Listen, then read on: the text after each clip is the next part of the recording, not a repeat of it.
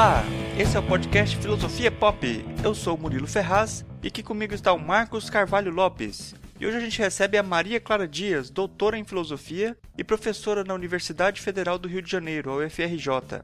Esse é o nosso episódio número 13 e hoje nós vamos falar sobre direitos estrangeiros, tolerância e hospitalidade. Se você não conhece ainda o nosso site, você pode visitar o filosofiapop.com.br e deixar o seu comentário ou pode também enviar um e-mail para contato@filosofiapop.com.br. No Filosofia Pop, a gente pretende conversar sobre temas filosóficos numa linguagem acessível. A ideia é usar também referências culturais, como filmes, músicas, programas de TV, para ilustrar alguns conceitos e dialogar com coisas mais próximas da gente.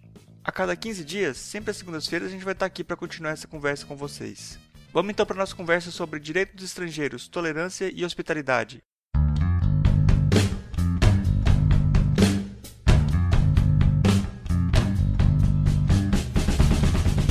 Hoje a gente tem o prazer de receber a professora Maria Clara Dias, doutora em filosofia e professora da UFRJ. Eu gostaria de pedir para você se apresentar aí para o pessoal, para quem não te conhece ainda, saber quem você é, com quem você trabalha. Bom, é um prazer estar aqui com vocês. Eu agradeço o convite ao Marcos e ao Murilo. É, eu, como você falou, sou Maria Clara Dias, eu trabalho no Departamento de Filosofia e nas pós-graduações de Filosofia e de Bioética. É, eu trabalho com temas relacionados à ética e ética aplicada de uma forma geral, né, bioética e filosofia política. Né? Quer dizer, trabalho também com filosofia da mente, mas eu acho que no caso aqui o mais relevante mesmo é o fato de eu trabalhar com filosofia política. Né? Então é basicamente isso. A nossa conversa de hoje é sobre o direito dos estrangeiros, falando sobre tolerância e hospitalidade. Eu gostaria de começar perguntando para você, Maria Clara, quem é o estrangeiro? Que é só, é só aquele que vive em outro país? Como é que, como é que definiria assim, estrangeiro? É, é, eu vivi quatro anos na Alemanha, né?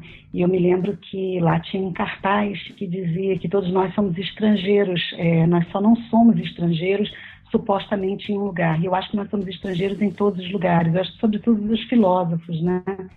Que nós temos uma certa uma certa dificuldade de encontrar um espaço específico e temos sempre um olhar que ultrapassa né, a nossa territorialidade.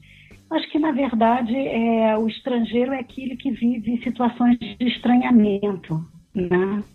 E nós todos vivemos situações de estranhamento.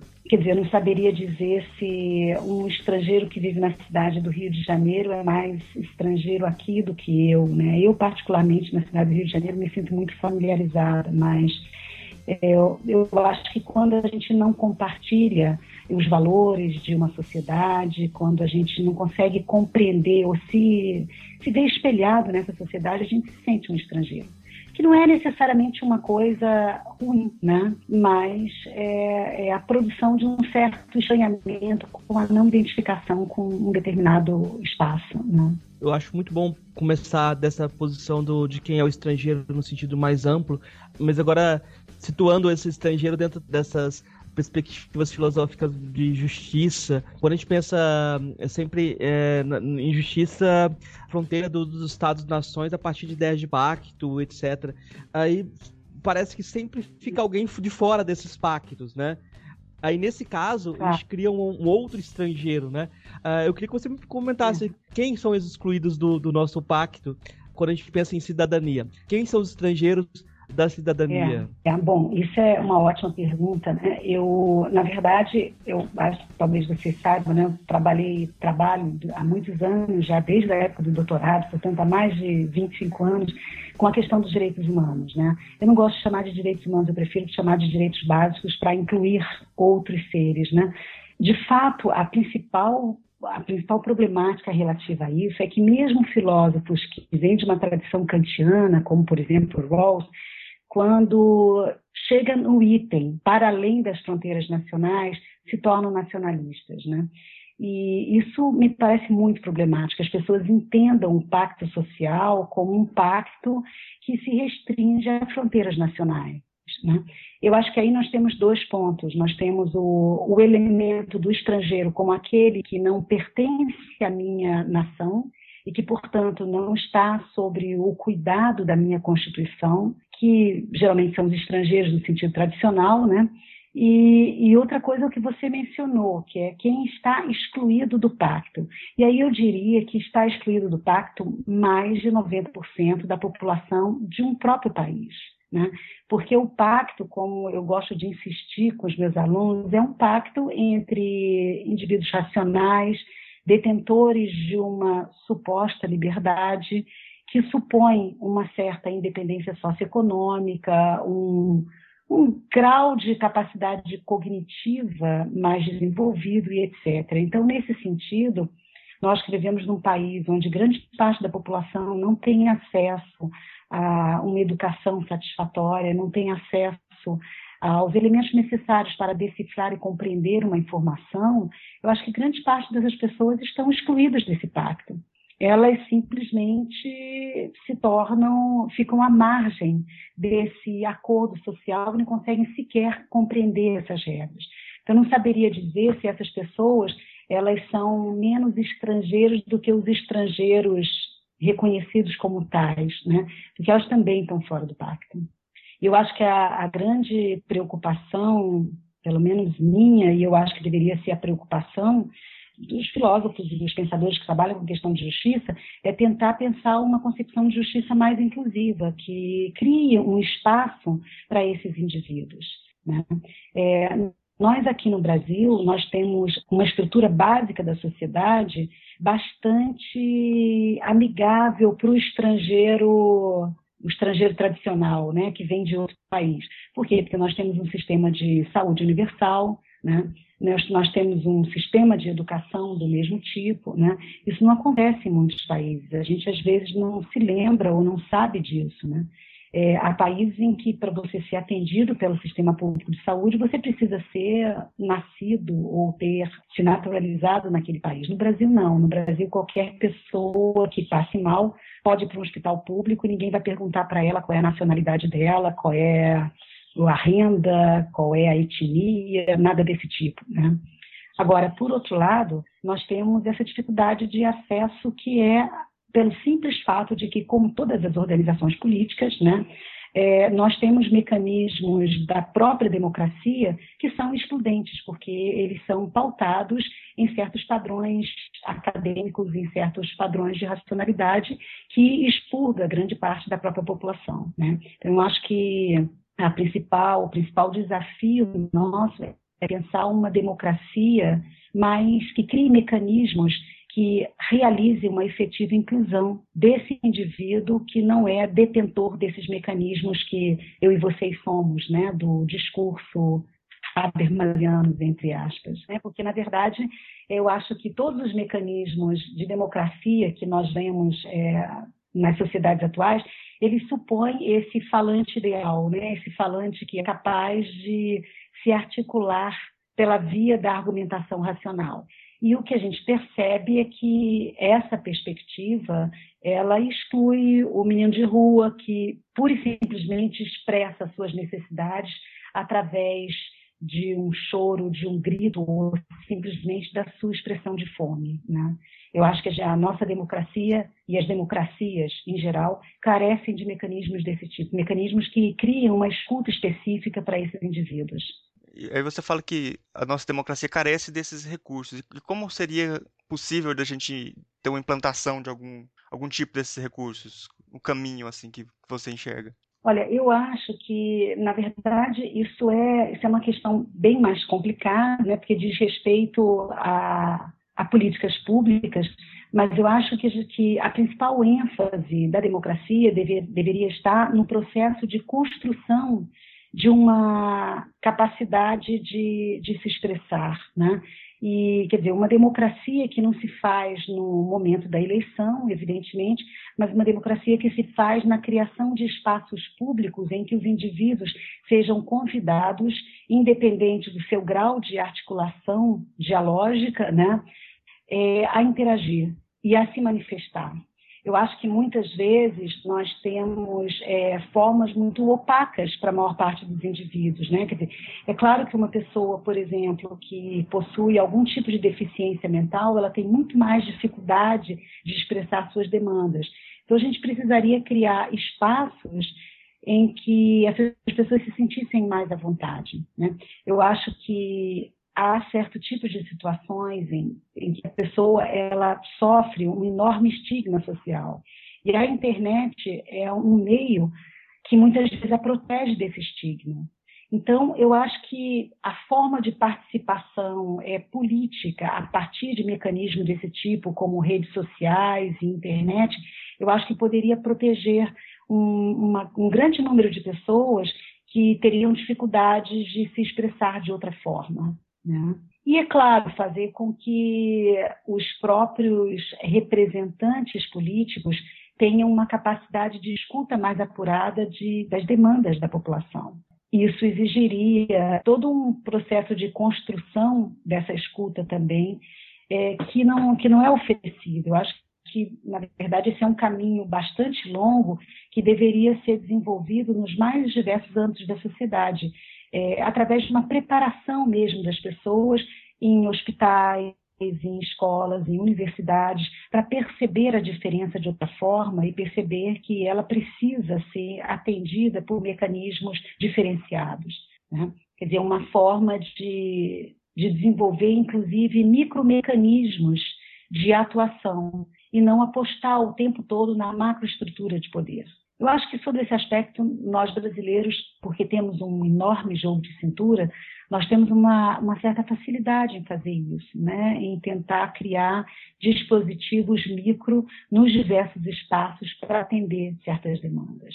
Eu acho que a gente deveria investir mais nisso. Eu, eu acho que é um caminho muito interessante essa ideia de uma, uma espécie de fundamentação ética da, da política, né? Você tem pressupostos de comportamento, pressupostos de uh, cidadania para a própria existência política. Nesse sentido, eu acho que a professora Maria Clara tem um trabalho interessante falando sobre as UPPs, a criação das UPPs no Rio de Janeiro uh, e outros projetos de intervenção nas favelas, na relação entre favela e asfalto, que apontam bem para essa necessidade de escutar outras vozes, de uh, ouvir as demandas do outro. Eu queria que ela comentasse um pouco sobre isso. Sim, é, na verdade, eu fiquei é, muito chocada, né? Quer dizer, quando, quando houve a implementação das UPPs, do modo como ela se deu, eu me lembro quando, quando houve a tomada do Complexo do Alemão, e foi uma situação que eu que estava vendo em casa, eu fiquei traumatizada e eu fiquei imaginando o que sentiriam aquelas crianças que estavam na janela de suas casas vendo os canhões entrarem daquela maneira, né? E todo o processo de introdução das UPPs na favela foi um processo em que eles supostamente legitimaram pela introdução também de recursos de ordem social. Eles, por exemplo, instalaram postos para tirar CPF, identidade tudo. E uma coisa que sempre me surpreendeu é por que, que nós achamos que a pessoa que vive na favela, ela necessariamente ela vai estar incluída se ela tiver um CPF e uma carteira de identidade. Né? Quer dizer, é, o que é difícil para a gente perceber, nós que vivemos no vocabulário dessas pessoas no asfalto, né? é perceber que elas têm muitas vezes uma forma de organização diferenciada. E essa forma de organização funciona muito bem dentro daquele espaço organizado, criado e, de alguma forma, coordenado por elas. Né? Então, elas têm toda uma rede de solidariedade que nós não encontramos nos nossos bairros de, do asfalto, né, de Zona Sul, de Zona Norte. E muitas vezes o projeto do Estado é um projeto que não escuta ou não percebe ou não se interessa pela forma de organização dessas pessoas. E isso é muito rico. Eu trabalhei durante muito tempo e me interessa muito ainda isso com as ocupações urbanas. Né? E é incrível como eles têm, às vezes, é, 200 famílias morando em um prédio e uma única cozinha coletiva. E como tudo isso funciona. Isso jamais funcionaria, quer dizer, a gente vê que não funciona nem em reunião de condomínio em um prédio da Zona Sul. Como eles conseguem 200 famílias utilizando uma, uma, uma cozinha comunitária? Né? Quer dizer, então você percebe que ali o, o núcleo é, das relações é a própria comunidade, não os indivíduos isoladamente. Né? As pessoas pensam coletivamente. E isso poderia ensinar muito a nós que vivemos de uma outra forma, né? Dizer, a sermos menos individualistas, a criarmos mesmo propostas de construção coletiva, né, de uma sociedade, de uma cidade, de um país. Então, eu acho que, e, e nesse trabalho ao qual você se refere, eu faço uma comparação com um trabalho realizado na comunidade da Maré. Né? É, eles têm todo um projeto voltado para a construção de uma identidade positiva do morador da comunidade. Isso é muito importante, porque na maior parte do tempo, eles são o tempo todo bombardeados com o que nós não temos, o que nós não somos, quando na realidade eles têm muita coisa. Né? E eu acho que um pouco do que deveria ser projetado para o resto da sociedade, ao invés de ficar apresentando o morador de comunidade como aquele que está sempre em falta, né? mostrar como aquele que tem algo de positivo para nos ensinar, né? uma forma de interagir muito mais solidária, uma forma de construir a sua identidade que não passa tanto pelo possuir, mas sim pelo ser, né? o tipo de indivíduo que você consegue ser dentro daquela coletividade. Então, eu acho que nós, nós, nós temos muito, de fato, a refletir sobre isso. Né? Eu acho que a, a, moralidade tradicional, e a moralidade tradicional, eu, eu falo sobre esse paradigma forte de uma racionalidade bastante restritiva, bastante moldada no modelo iluminista, ela deixa muito a desejar a moralidade que nós deveríamos pensar hoje em dia. Né? É, não que nós tenhamos moralidades diferenciadas, quer dizer, eu acho que a pretensão da moralidade é a mesma, né? É de ser, é, de expandir e de ter uma proposta de inclusão, ser cada vez mais universalista. Mas eu acho que essa tradicional, evidentemente, fracassou nesse projeto. E eu acho que nós temos que agora que repensar quem é esse outro que pertence à nossa comunidade moral e nós não conseguimos ver, nós não conseguimos escutar. Né? E aí eu penso não só é, nos seres humanos, mas também em outras formas de entidades, no, em animais não humanos e etc. Né? E, e, eu acho que isso, acho que eu acabei me distanciando muito do que eu estou falando, né, da questão do, do estrangeiro oficial, né? Mas eu acho que, que é um pouco isso. Na verdade, a, a ênfase é, da moralidade, ela não está na nacional, em, em, a qual grupo político você pertence, né? Ela está na quais são as suas demandas enquanto indivíduo e uma tentativa de responder a essas demandas de onde quer que você venha, quem quer que você seja. Eu acho que esse deve ser o foco principal da moralidade. E para isso, eu acho que a moralidade, ela de fato, ela não tem fronteiras. Ela pode, é claro, é, reconhecer recursos que, sob o ponto de vista pragmático, tornam mais efetiva a nossa ajuda a determinados grupos. Né?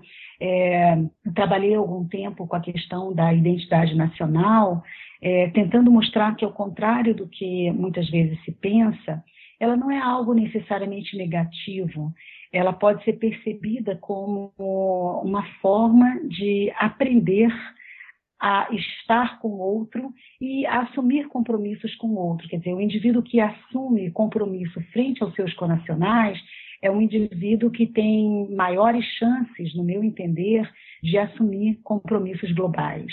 Né? Quer dizer, então, é, a construção de uma identidade nacional pode ser um passo para a construção de uma identidade global. E, por outro lado, há contextos em que claramente é, nós deveríamos nos sentir mais compromissados para com os, os conacionais. Contextos em que, por exemplo, nós vivenciamos políticas que são estabelecidas por representantes políticos nossos, que nós elegemos. Né? Quer dizer, se um país como a França, como a Alemanha ou como a Rússia possui regras ou possui leis homofóbicas, é, racistas e etc., isso é uma coisa que me causa um certo desconforto enquanto ser humano. Mas eu não me sinto responsável por essas leis. Agora, se o Brasil é um dos países com maior índice de agressividade com relação aos homossexuais, isso me atinge diretamente.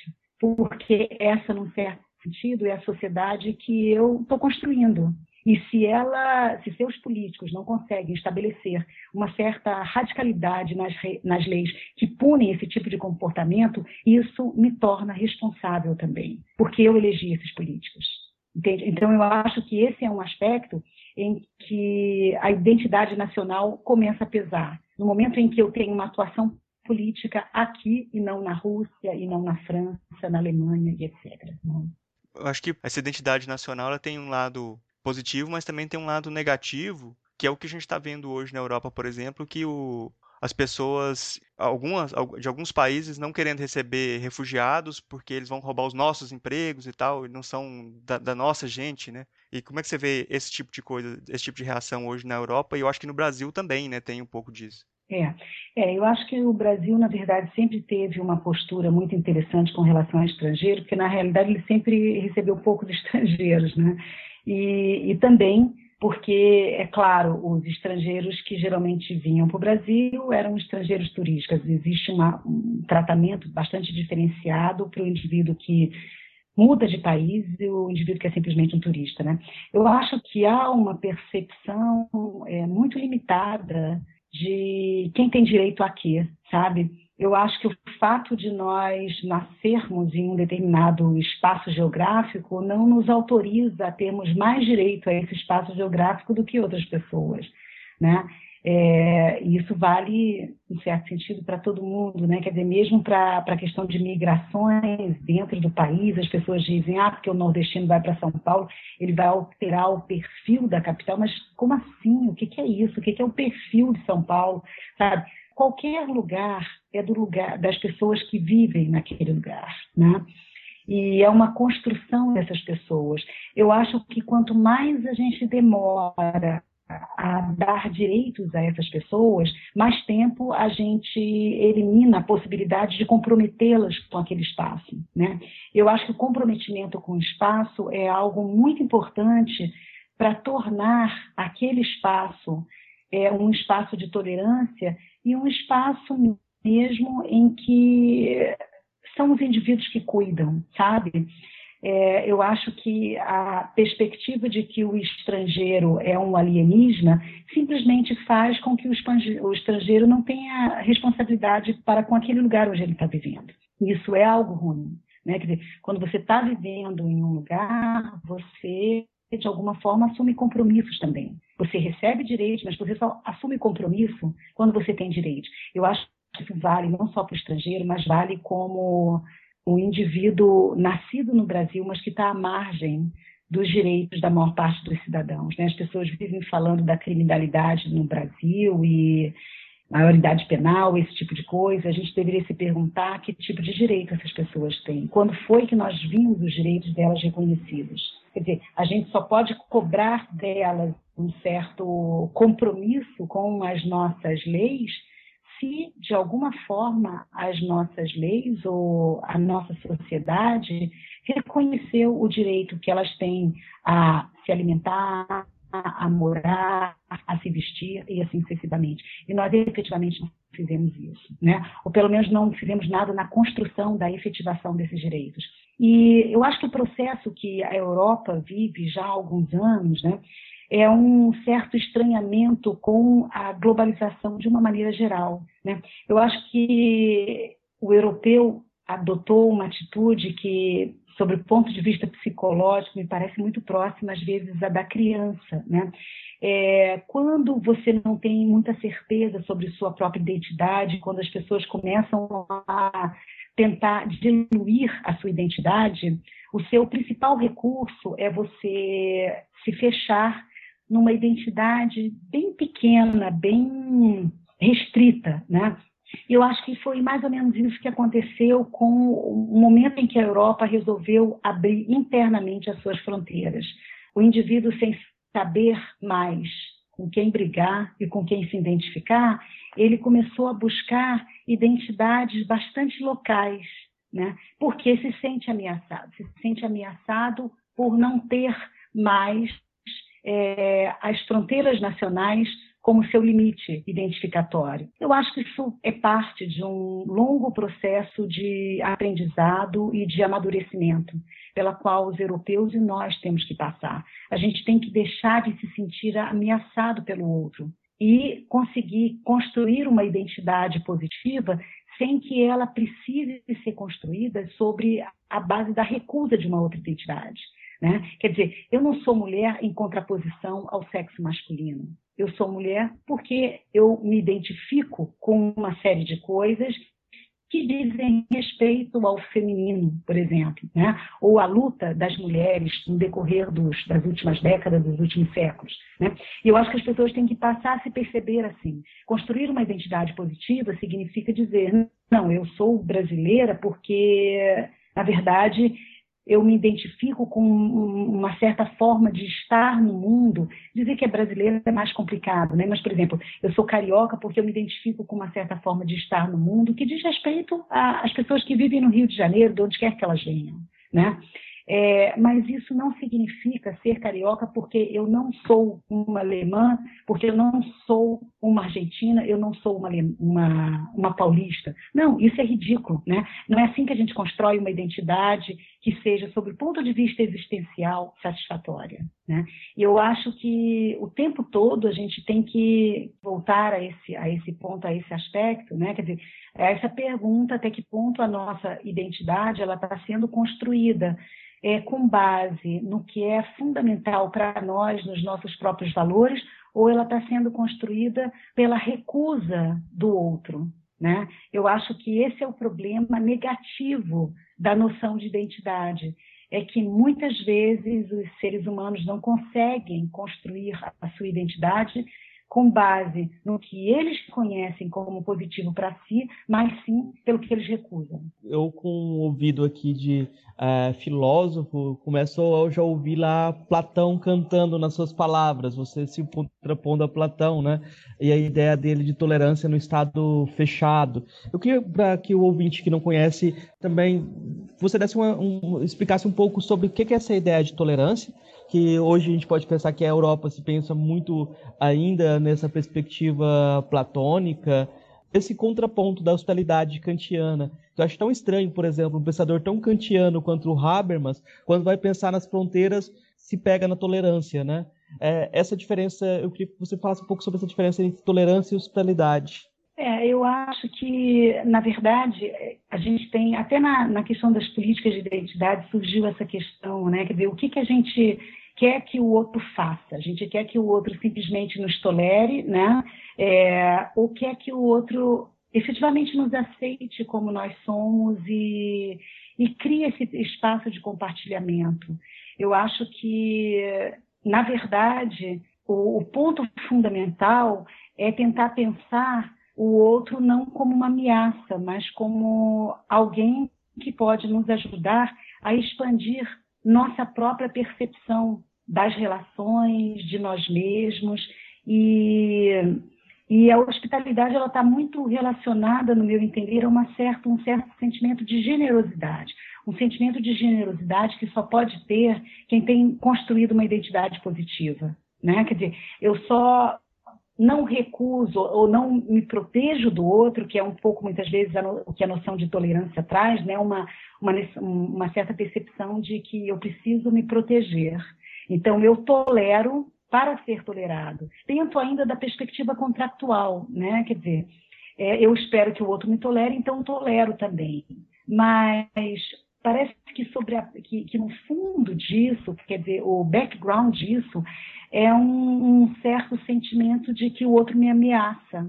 E eu acho que que é esse sentimento de hospitalidade, que é algo que, inclusive, os brasileiros né, são famosos por possuir, pelo menos, isso pode ser uma caricatura, mas pelo menos num certo sentido isso, né, é, vem de um, uma certa curiosidade pelo outro, né, uma certa sensação de que nós abrimos a nossa casa para que o outro possa fazer parte dela e possa fazer parte enquanto outro, que eu acho que é fundamental, né? Há países é, por exemplo, no caso da Alemanha, né, se você, se você quer se tornar um alemão, Você tem que, de alguma forma, você precisa é, reconhecer os valores da sociedade alemã, você precisa abrir mão dos seus valores, quer dizer, não sei se isso ainda é assim, mas quando eu vivia na Alemanha era, isso era uma discussão, era uma polêmica muito grande que dizia respeito a por que, que grande parte dos turcos, mesmo que nascidos na Alemanha, não são naturalizados alemães, né? E um pouco era isso, porque eles não queriam abrir mão das suas características culturais próprias, né?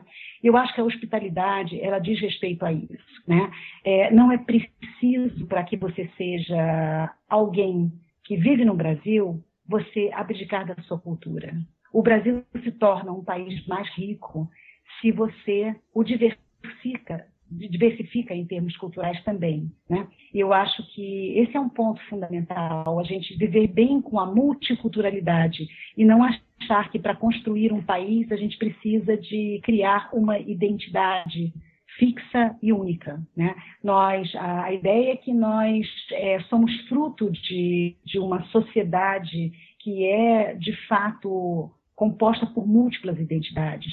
E essa pluralidade nos enriquece nos enriquece e não nos ameaça. Né? É muito comum as pessoas muitas vezes dizerem assim: ah, não, mas a, a, música americana vai destruir a música brasileira. Não, não tem nada que possa destruir a música brasileira. Com relação à nossa cultura, nós somos fagocitários, nós de fato é, incorporamos o elemento da novidade, o outro, na nossa própria construção. E a nossa construção cultural ela é muito rica porque ela foi capaz de fazer isso. Né? Nós somos capazes de pegar elementos de várias culturas e incorporar e criar algo que é fruto de tudo isso. E eu acho que isso é muito importante na nossa própria percepção de como ligar, lidar com o estrangeiro, tentar lidar com o estrangeiro não como uma, como uma ameaça a nós, mas como algo que pode nos enriquecer. É, eu acho que nesse ponto tem uma coisa também que a gente sempre ouve falar do Brasil como essa nação que é multicultural e que miscigenada e que aqui a gente gosta da mistura e é tudo uma mistura, mas por outro lado tem também uma grande parte da população e que tem muito, muita influência e muito poder na, na, na, nossa sociedade, que vê o outro como inimigo, como você estava falando, que, que, é, que acha que bandido bom é bandido morto, que direitos humanos não só protege bandido e não sei o quê, que, que, é, que é um pouco contra essa ideia, que é racista e tal, e que, e que é um pouco contra essa ideia de de miscigenar e de, de ser uma mistura de tudo, né?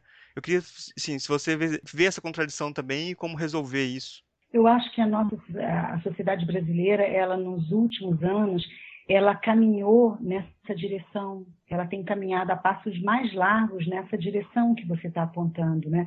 Eu acho que ela está se tornando uma sociedade mais restritiva eu acho que é um momento da gente parar e pensar sobre isso, porque a gente vai construir um país muito ruim se a gente for nessa direção.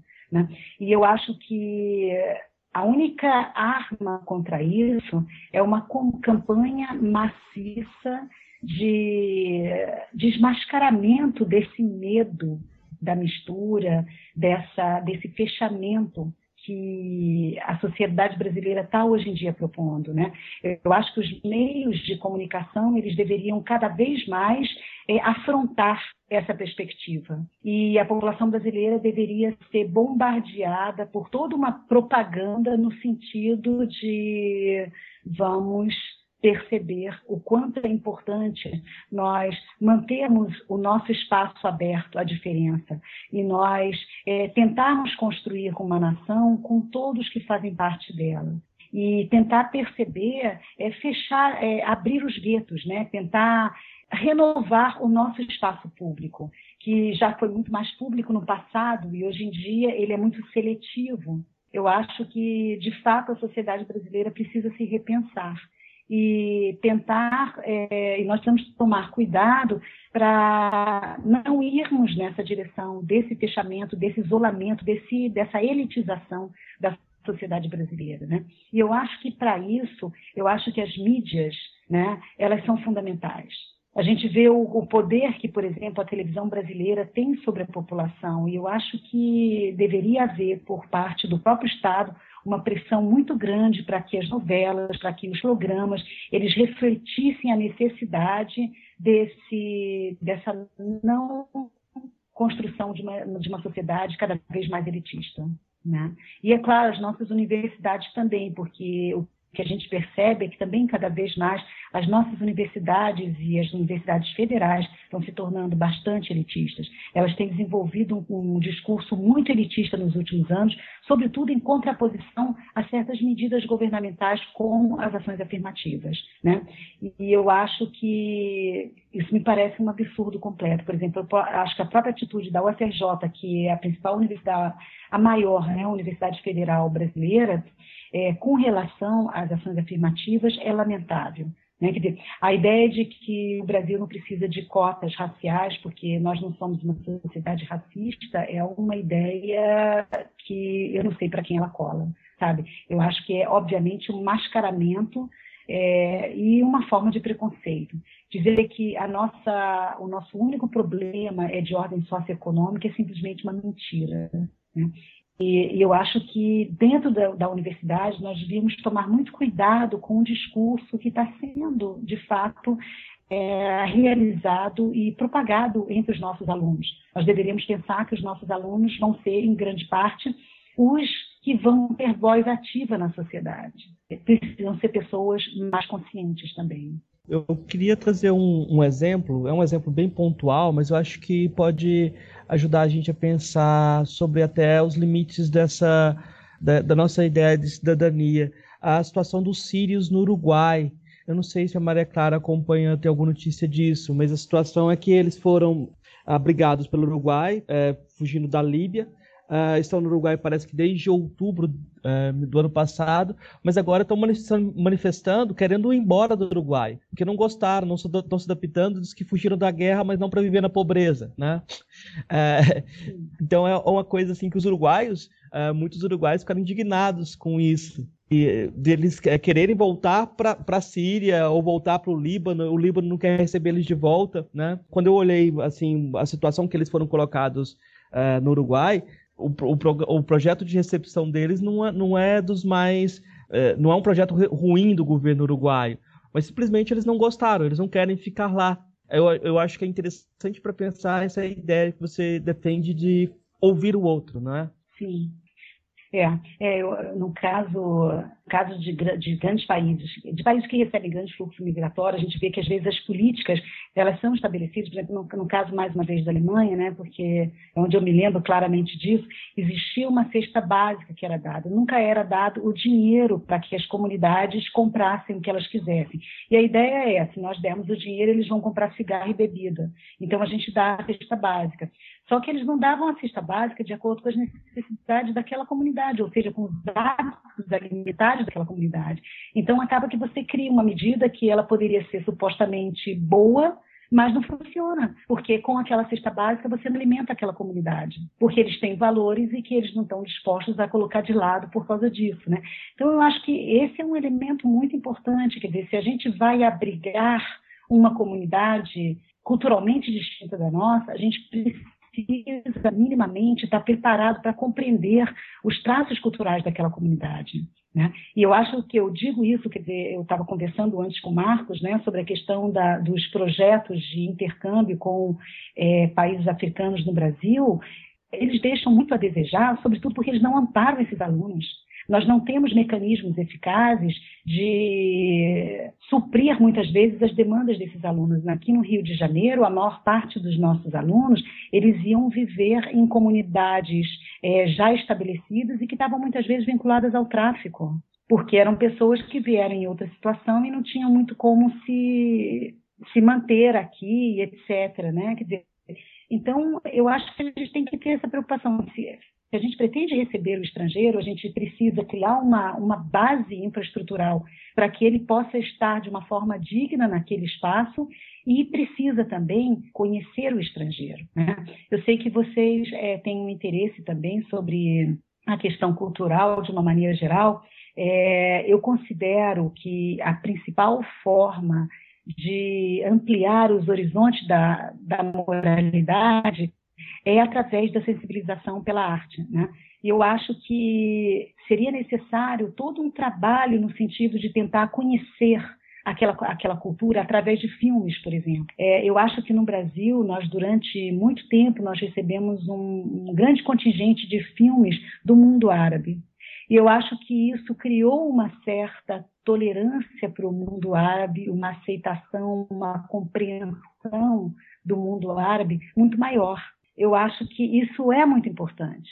É importante a gente tentar perceber é, aquele indivíduo não como ele simplesmente é um estúpido, ele faz parte de uma religião com a qual eu não concordo e que me parece irracional. Não, vamos tentar ver, vamos tentar ver como aquelas pessoas vivem e como aquilo funciona dentro do horizonte dele. Exemplo para os meus alunos um filme chamado Laços de Fé, que é na verdade um filme sobre uma comunidade fundamentalista em Jerusalém, uma comunidade israelense, né? E, e o filme mostra o contraste entre duas irmãs que vivem nessa comunidade e uma delas, é, a partir da dificuldade de aceitação da situação dela na comunidade, ela acaba resolvendo se matar, né? E antes dela se matar, a irmã dizia: Olha, existe todo mundo lá fora, e por que, que você não vai tentar encontrar esse mundo, o seu espaço nesse outro mundo?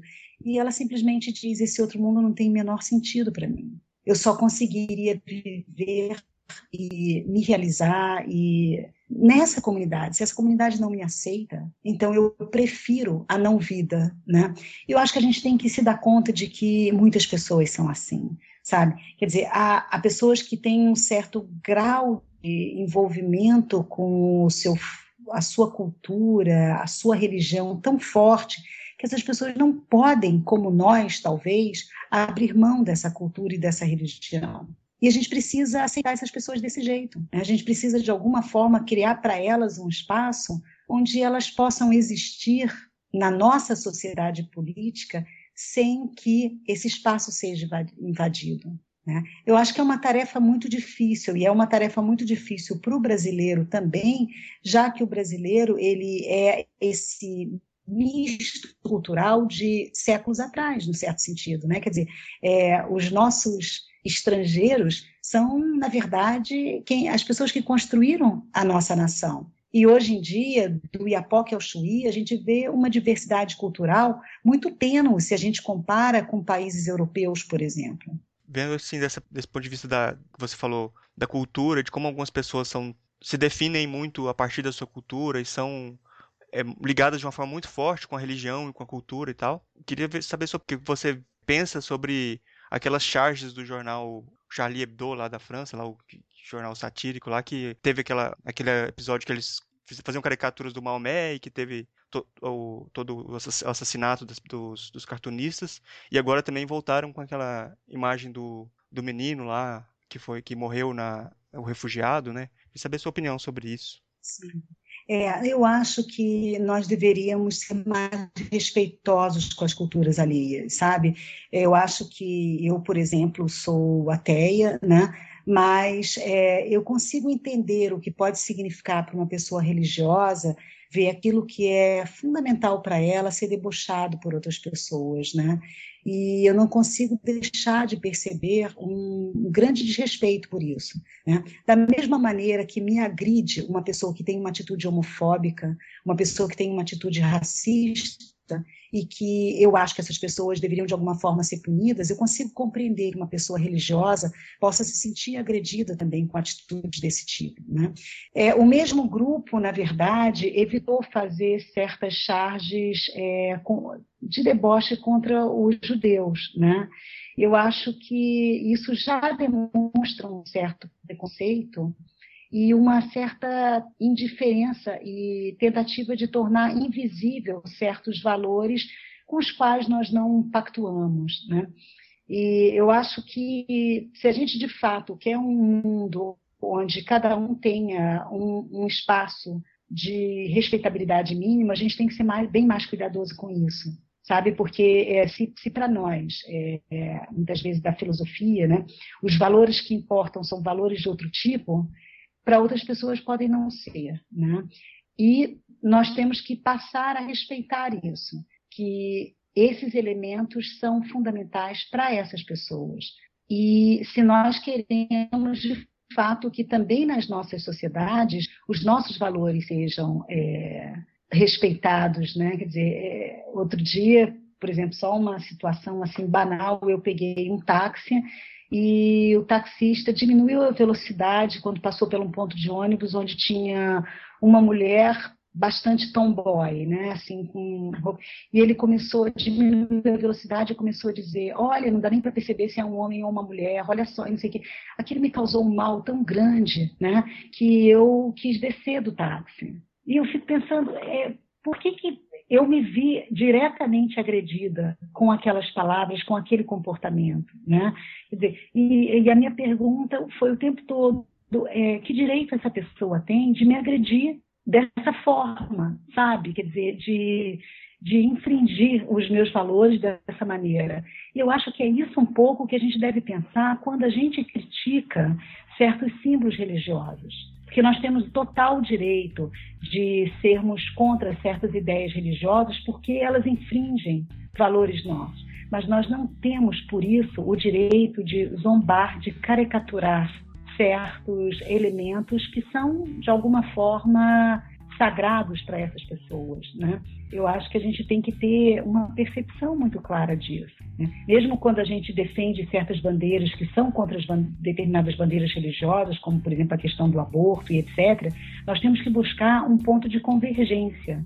Né? Por que essas pessoas são efetivamente contra o aborto? Será que elas não veem o outro lado?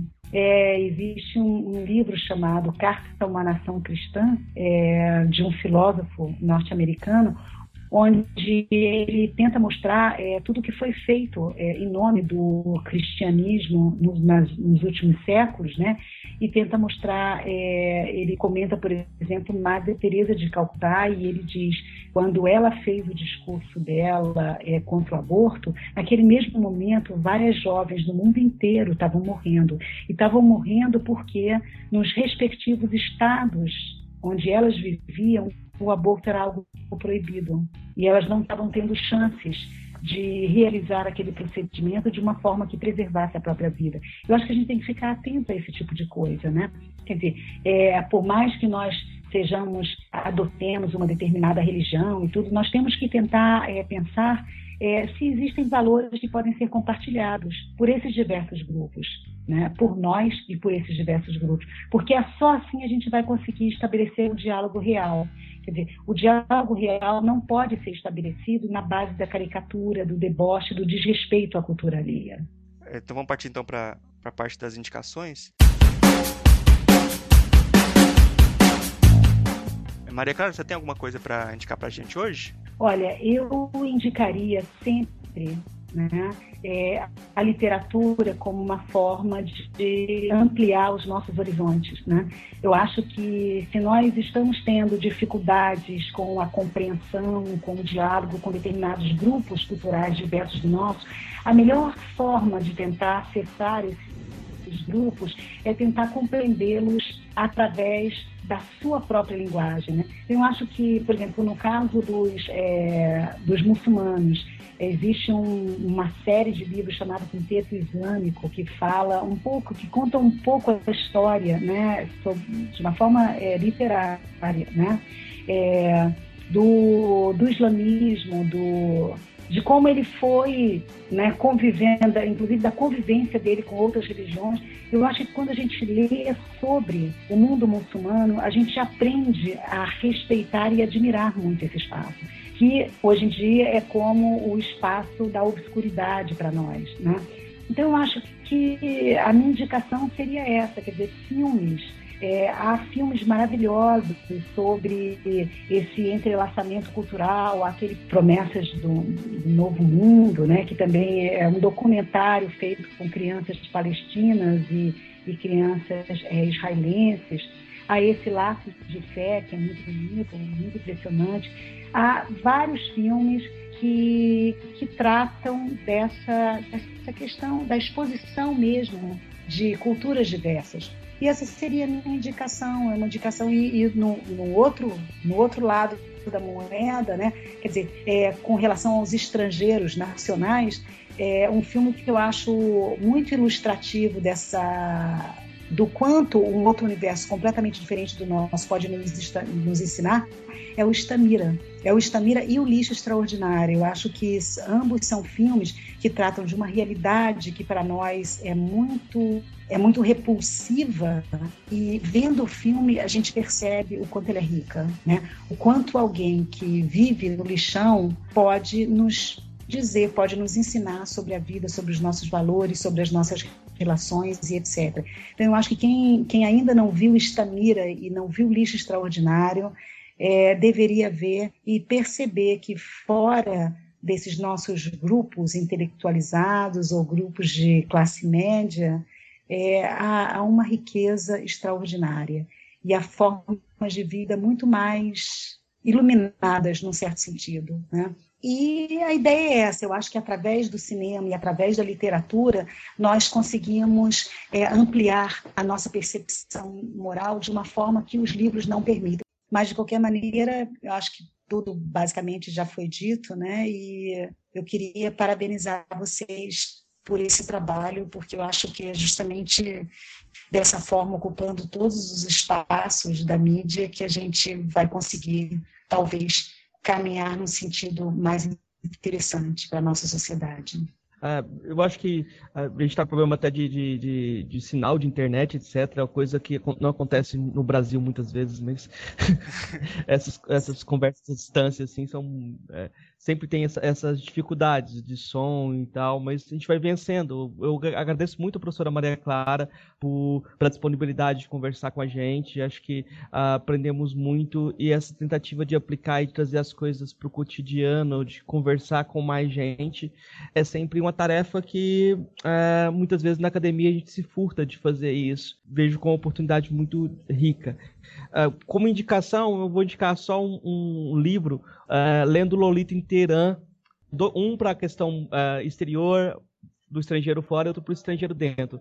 Lendo Lolita em Teherã é uma indicação para você pensar o estrangeiro fora. Agora, o estrangeiro dentro, primeiro livro da tetralogia do Luiz Eduardo Soares, O Cabeça de Porco, que ele fez junto com o MV o Celso Taíde, para pensar o lugar da criança e dos marginalizados dentro da nossa própria, das nossas grandes cidades no Brasil. Né? Eu acho que aí você vai ver uma questão da invisibilidade, é, eu acho que é um, uma boa dica. Como livro, eu indicaria para quem está querendo uh, se aproximar dessas questões, eu acho que é uma boa indicação o livro Fronteiras da Justiça, da Marta Nussbaum. Eu acho que é um, um bom ponto de partida para pensar esse pessoal que está. É, essas questões que a gente debateu aqui hoje, né? Uhum. É, eu vou indicar um podcast, que é só o que eu ouço, né? Podcast, é, que é o Xadrez Verbal. É um podcast que fala sobre política, política internacional. É bastante, eles já falaram bastante sobre essa, essas questões lá da, dos, dos refugiados e tal. Eles sempre falam sobre isso, é bem, bem legal. Bom, a gente está chegando aqui no final do programa. Queria agradecer muito a, a Maria Clara por ceder esse tempo para a gente que foi muito importante para a gente aqui. O, o, e o espaço está sempre aberto também, sempre que você desejar falar de alguma coisa. E queria abrir também agora o, abrir um espaço para você falar sobre o seu trabalho, divulgar algum meio de contato, qualquer coisa que você queira falar. Tá, eu eu tô com uma página agora de da perspectiva da, da perspectiva dos funcionamentos, que é uma perspectiva ética com extensão à justiça, né? Que eu tenho desenvolvido. É, existe um livro que está na Amazon em inglês, existe a publicação em português pela editora Pirilampo, né? E, nele eu tento justamente fazer uma proposta de uma perspectiva de justiça mais inclusiva.